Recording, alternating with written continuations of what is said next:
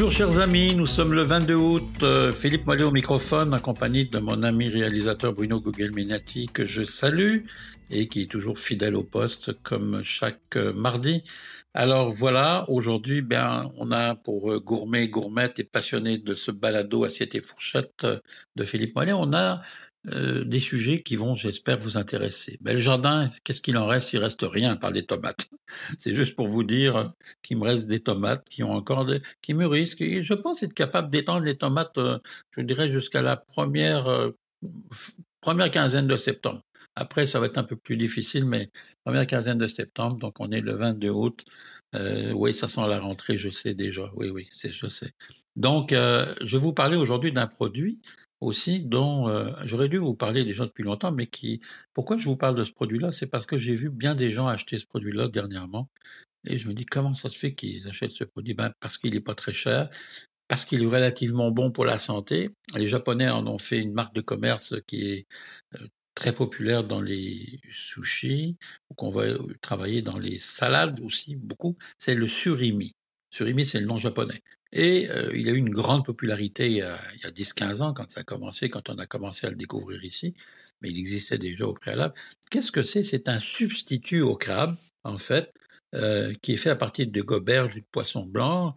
Quelquefois, on va, on va y ajouter des, euh, d'autres poissons ou crustacés ou mollusques à l'intérieur, et qui doit contenir au minimum, selon la loi, 30% donc de poissons ou de produits marins pour mm, faire partie de la euh, législation et pour faire, en fait, s'appeler surimi, porter le, nom de surimi. Moi, je vais vous dire, j'en ai goûté plusieurs, puis j'ai vécu au Japon, donc j'ai eu l'occasion d'en goûter au Japon. On va y ajouter aussi souvent dans le surimi des, des, essences naturelles. Je dis naturelles, c'est-à-dire des extraits de crabe, des extraits de homard, des extraits de langouste ou autres, donc pour donner le goût que l'on veut avoir notamment au niveau des crustacés et on va l'utiliser ensuite et on va souvent vous allez le trouver surgelé, il est sous vide et vous allez pouvoir l'utiliser dans les salades.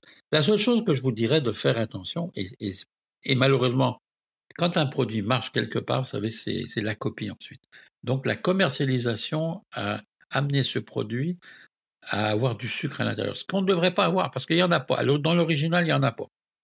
Mais malheureusement, ben, on va se retrouver avec du sucre à l'intérieur et c'est un peu dommage parce que c'est ce qui va gâcher un peu la sauce. Alors le surimi, oui, vous pouvez l'utiliser. On parlait la semaine dernière des boîtes à lunch pour les enfants. Vous pouvez en mettre, ils, adorent ça, mélanger ça avec des pommes de terre ou avec euh, autre chose, donc ils vont adorer ça. Et puis euh, vous pouvez l'utiliser donc euh, de façon raisonnée, mais vous allez voir que vous allez avoir du plaisir pour, ceux qui hésitent à faire consommer du poisson. On n'est pas encore dans la grande saison des pommes. Bien que les pommes d'été aient commencé, moi, euh, euh, je suis pas un fanatique des pommes d'été. Je vous dirais que la Polar Red, la Jersey Mac, euh, la Vista Bella ou la Lobo plus tard en septembre, je suis pas un maniaque de ces pommes-là parce que ce sont des pommes qui qui tiennent pas, qui, je dis qu'on peut pas cuire de toute façon, c'est des pommes qui à manger au couteau, à moins de en faire de la compote parce que tout de suite, dès l'instant où vous allez les, faire chauffer, les cuire, vous allez voir qu'elles deviennent assez grasses. Mais la grande saison des pommes elle va commencer euh, vers le 15-20 septembre, où là, on parle des pommes d'automne. Donc, avec toutes les pommes qu'on connaît, les Honey Crisp, la, la, la, on y reviendra, mais la Macintosh, qui reste une pomme toujours populaire, hein. au Québec, ça reste. Alors, toutes ces variétés de pommes qu'on va découvrir hein, en octobre avec la cueillette, l'auto-cueillette des pommes que les gens adorent, ben, je vous dirai quoi faire avec. On fera une émission sur l'utilité des pommes et quoi faire avec, et vous verrez qu'on peut. Il y a plein de choses à faire, notamment un strudel aux pommes que je vous donnerai la recette que l'on fait en Autriche, qui est absolument fantastique. Euh, mais ça, il faudra attendre un peu et être fidèle à l'émission comme vous l'êtes tout le temps. Et je vous en remercie encore une fois. Je vais vous parler des crèmes glacées, crème glacée, yogourt glacé et sorbet. Alors, faut quand même faire la différence parce que quand on parle de la crème glacée commerciale, il y a souvent à l'intérieur des ajouts euh, de conservateurs. Souvent, souvent. Essayez de trouver, lorsque vous achetez de la crème glacée, le plus naturel possible. Et vous allez voir des gommes. Évidemment, on veut que la crème glacée, que vous puissiez la transporter du supermarché ou du magasin jusque chez vous sans qu'elle fonde. Hein. Bon, pour ça, ben, on va mettre des, je vais simplifier la tâche, on va mettre des ralentisseurs de fonte. Donc, des gommes qui vont s'ajouter à l'intérieur pour pouvoir ralentir cette fonte. Alors, ce qui fait que votre crème glacée va rester plus longtemps stable. Dans une crème glacée artisanale, ben, crème glacée artisanale, c'est que ça est constitué de jaune d'œuf, de sucre, de vanille, par exemple, si vous faites à la vanille, de, bâtons de vanille ou d'essence de vanille naturelle, et euh, de lait ou de crème, et, et les deux, possiblement. Donc, c'est ça, la base de la crème glacée. Après, on y ajoute des fruits, après, on y ajoute du café, du chocolat, peu importe ce qu'on veut avoir. Dans les crèmes glacées commerciales, vous allez avoir ça, mais vous allez avoir souvent, et, souvent il n'y aura pas d'œufs, des fois il y en a et des fois il n'y en a pas, mais vous allez avoir tout un tas de, bien sûr, de produits laitiers, parce que ça fait, ça fait vendre des produits laitiers, mais vous avez toutes sortes d'arômes, et souvent des arômes artificiels. Voilà pour les crèmes glacées. Sorbet. Et, et je ne comprends toujours pas quand je vois sorbet avec des produits laitiers à l'intérieur. Un sorbet est constitué de purée de fruits, tout simplement, de sucre, quelquefois de jus de citron, donc un sirop de sucre ou du sucre, et c'est tout. C'est ça le sorbet. Le sorbet, c'est tout. C'est simple. Alors quand je vois euh, produits laitiers, je suis, je suis d'accord qu'il faut vendre des produits laitiers, mais c'est pas du sorbet. Appelons-le pas du sorbet. Appelons-le euh, euh, façon sorbet, si vous voulez, mais c'est pas pas du vrai sorbet. Et je n'aime pas quand on joue avec les mots parce qu'on crée des attentes au niveau des consommateurs qui ne sont pas les bonnes et on crée des habitudes de consommation. C'est très très dangereux ça. Yogourt glacé, ben c'est un peu la même chose. Yogourt glacé, c'est un peu la même chose que la crème glacée comme, euh, commerciale. C'est du yogourt qui a été foisonné, qui a été battu, tel quel. Au départ, c'est un yogourt qui est blanc, qui est neutre, un yogourt naturel auquel on va ajouter des essences naturelles ou artificielles et quelquefois des morceaux de fruits et on va foisonner tout ça avec du sucre pour en faire du yogourt glacé. Donc voilà la différence en quelque sorte. Je, tenais à vous dire parce que des fois, on, ne le sait pas, là, c'est pas toujours évident. J'aurais voulu vous parler des traiteurs, mais je le ferai une prochaine fois parce que le sujet est très important pour pouvoir euh, passer deux minutes là-dessus. Mais vous allez vous apercevoir qu'aujourd'hui, il y a beaucoup de gens qui ne vont plus au restaurant pour des raisons financières. Les restaurants sont rendus chers, puis en plus, il y a toute la question du pourboire qui, euh, qui suscite quelques, quelques questions.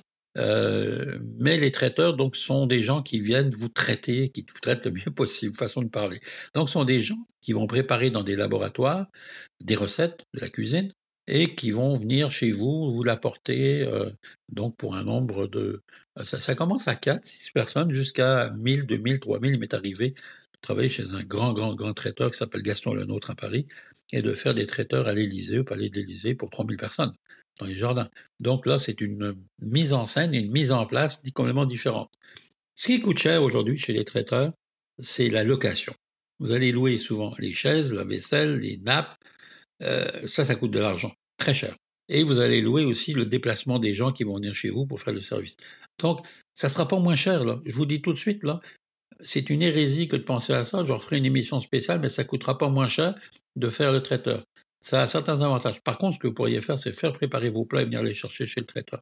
Ça, c'est l'avantage que vous allez avoir. On en reparlera un peu plus tard.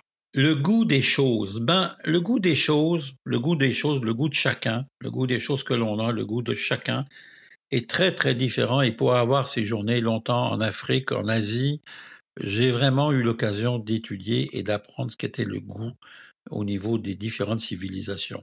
Et les habitudes alimentaires sont créées en général par les parents, par les habitudes culturelles, c'est-à-dire que euh, certains vont manger la tête des poissons, d'autres n'y toucheront même pas, ne veulent même pas y penser. Certains vont manger des escargots, d'autres pas, du tout.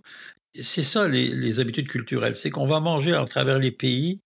Euh, au Mexique, on va manger des sauterelles, on va manger autres produits en Asie, c'est encore différent. En Europe, c'est encore différent. Et en Amérique du Nord, c'est différent. Un peu partout sur, le, sur les continents, on a des spécialités qui sont complètement différentes. Et ça, on va les acquérir par habitude alimentaire de consommation locale, bien sûr, mais aussi par les parents. Et souvent, si, et je l'ai vu dans des cours que je donnais aux enfants où les parents n'aimaient pas, par exemple, les crustacés, n'aimaient pas les huîtres, n'aimaient pas le poisson, eh ben, l'enfant n'avait jamais mangé de poisson. Donc, quand on arrive dans un cours, et la première chose qu'il fallait lui dire pour le sécuriser, c'était de lui dire, ben, ça goûte comme le poulet. En fait, le poisson, ça goûte pas comme le poulet, ça goûte comme le poisson. Mais vous comprenez ce que je veux dire? Pour habituer l'enfant à manger, on était rendu là. Le goût va changer radicalement au fur et à mesure de l'évolution de la personne. Euh, bien sûr, quelqu'un qui va aller à l'université au contact avec d'autres d'autres étudiants, dans des familles. Euh, il va découvrir aussi que finalement, il va tester petit à petit, il va découvrir que tel ou tel produit qu'il mangeait pas chez lui, ben maintenant il en mange. Alors ça, c'est l'évolution alimentaire normale des choses qu'on va retrouver. De grâce, ne vous limitez pas lorsque vous n'aimez pas un produit ou vous décidez que vous ne l'aimez pas, goûtez-le pour vrai. Goûtez-le pour vrai. Et après, vous pourrez juger et essayer de vous habituer tranquillement. il y a bien des produits que j'ai dû goûter par la force des choses dans certains pays. À une époque, je faisais une série d'émissions de télévision pour euh, Canal Évasion. J'ai eu l'occasion de goûter des choses que je n'aurais pas goûtées, que je ne goûterai plus aujourd'hui, pour des raisons euh, un peu un peu particulières. Les œufs de fourmi, on peut pas dire que je raffole de ça, mais il m'a été donné de pouvoir y goûter, alors que c'est un produit qui, coûte le, qui coûte le prix du caviar. Donc, vous voyez, le goût de chacun, très différent en fonction des habitudes culturelles. Alors, ben, on va terminer là-dessus. On va se souhaiter, on va vous souhaiter de passer une belle semaine gourmande. Essayez des petites recettes, puis vous allez voir que bientôt, je vais vous donner des, trucs pour l'automne à faire à la maison, puis à garder euh, des choses qui vont vous, vous permettre de recevoir des amis, vous faire saliver, et puis de passer des bonnes soirées à faire des pots au feu, puis des bouillies. Sur ce, je vous salue, je vous embrasse. Philippe Mollet au microphone. À la semaine prochaine. Bye bye.